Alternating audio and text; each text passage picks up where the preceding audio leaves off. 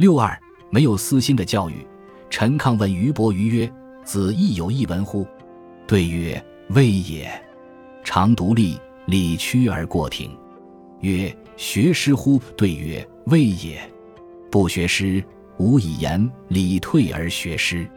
他日又独立，理屈而过庭。”曰：“学礼乎？”对曰：“未也。不学礼，无以立，礼退而学礼。闻思二者。”陈亢退而喜曰。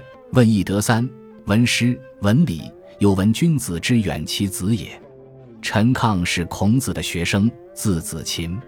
子禽曾问子贡：“孔子到每个国家，到底是想干政治，还是希望对人家有所贡献？”这位同学蛮有意思的，常常对孔子存有怀疑。伯于明礼是孔子的儿子，礼的儿子就是写《中庸》的子思。有一天。子禽拉着孔子的儿子伯鱼，问他道：“我们的老师就是你的父亲，他另外有什么秘诀传给你吧？对你有什么与我们不同的教育没有？”伯鱼说：“没有，但是一件事可告诉你。有一天，我父亲一个人站在那里，这时当然没有同学在旁边，应该是父子间讲秘密话的时候。我回来，匆匆走过大厅，他看见了，叫我过去问。”近来读什么书？有没有研究诗的学问？我对父亲说还没有。我父亲就告诫我，如果不学诗就无法讲话。因此我开始学诗了。中国古代的诗包罗万象，研究了诗，知识自然就会渊博，能多了解各种知识。例如对生物界的禽鱼鸟兽之名多所认识，乃至对科学性的植物、动物。各种知识都能了解而博悟，所以孔子告诉伯鱼：不学诗，知识不够渊博；知识不渊博，则不论做文章、说话都不行。伯鱼接着说：又有一天，我碰到我父亲，他问我学礼没有，我说没有。我父亲就说：一个人不学礼，不懂文化的基本精神，怎么站得起来做人？我听了他老人家教训，就进一步研究礼这方面的学问。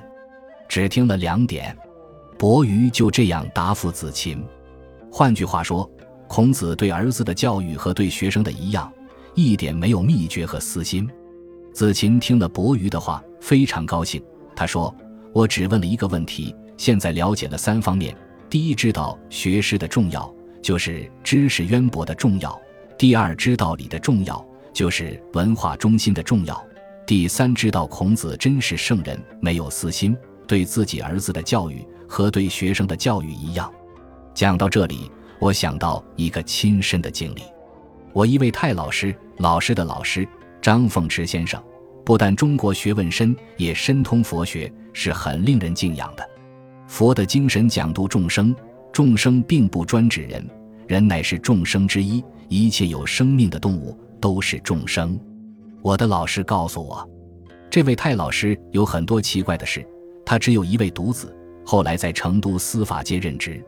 我的老师就问这个儿子：“太老师一生的学问，在他看起来有什么特点？”他笑笑说：“先言没什么特点，先言是一切众生如儿女，对儿女却视同一切众生。”他这两句话我始终记得，越想越有味道。他的上一句话随便说还容易，下一句话对儿女却视同一切众生更难了。这就是前辈们的教育，爱一切人如爱自己儿女一样，对自己儿女和对一切人一样。我真是心向往之，仰慕这种做法。教育上没有私心。选自《论语别裁》。